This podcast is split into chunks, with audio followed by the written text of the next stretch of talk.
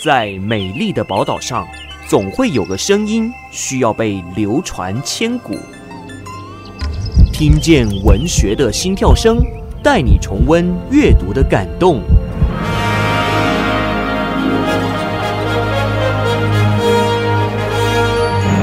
深呼吸，闻声而来。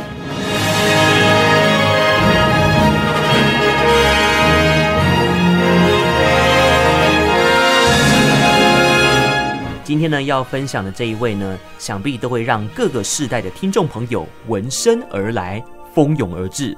因为大部分的人应该都曾经在小时候的国文课本上读过他哦。他是文坛巨擘杨牧。哎，简单介绍一下这位大师。他一九四零年生于花莲，今年三月因病过世，享受八十岁。深受浪漫主义的影响。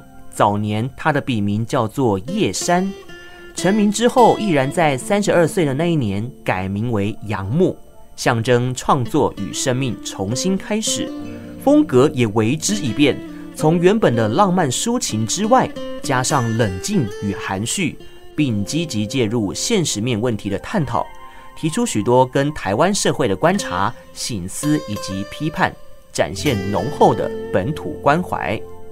有趣的是，在他晚年依然持续尝试新的风格来写作，但他也是念旧的人，在现在高科技的时代，他写作的时候还是习惯用钢笔跟古老的打字机，让他的书房充满节奏的声音。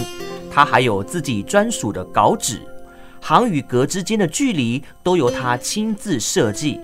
今天为你选读的文章，算是他比较近代的作品。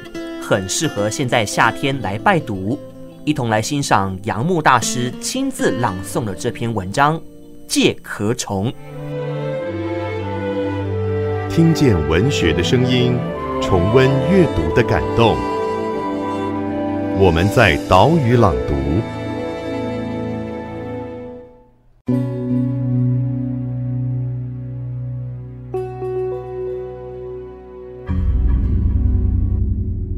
书帖不动，在微风里屏息。暖冬野草，依偎前排栏杆喧闹开花。我以迟缓的步伐，丈量巨木前后微微的暮色成形。沉默，折冲，学院堂屋之上，一个耳顺的资深研究员。小灰蛾还在土壤上下强持忍耐，前生最后一阶段蜕变前残存的留言。街起尽头，突无三两座病黄的山峦。我驻足，听到钟声成排越过头顶飞去，又被一一震毁。完整的心率随斜阳折射在前方，波谷明亮显示，扫描器金针下藏带感情。然而，相对于巨耳即刻，啊，记忆里那悠远的钟，这时撞击到我的，无非一种回声，又不免夸诞张扬。况且真实的接触反而不存在金属肉身引发感应，或者悉数掩藏在垂长的台湾栾树里。就在我失神刹那，音波顺万道，强光泛滥，我看到成群学童自早先的大门涌出来。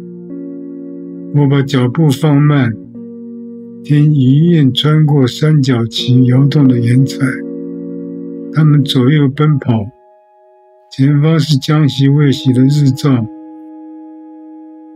一个忽然止步，弯腰看地上，其他男孩都跟着相继蹲下，围成一圈，屏息。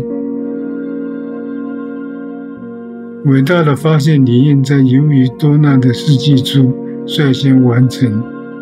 我转身扶手，无心机的观察参与，且检验科学与人文征兆与微风。当所有眼睛焦点这样集中，看到地上一只直线肢体白伦敦介壳虫。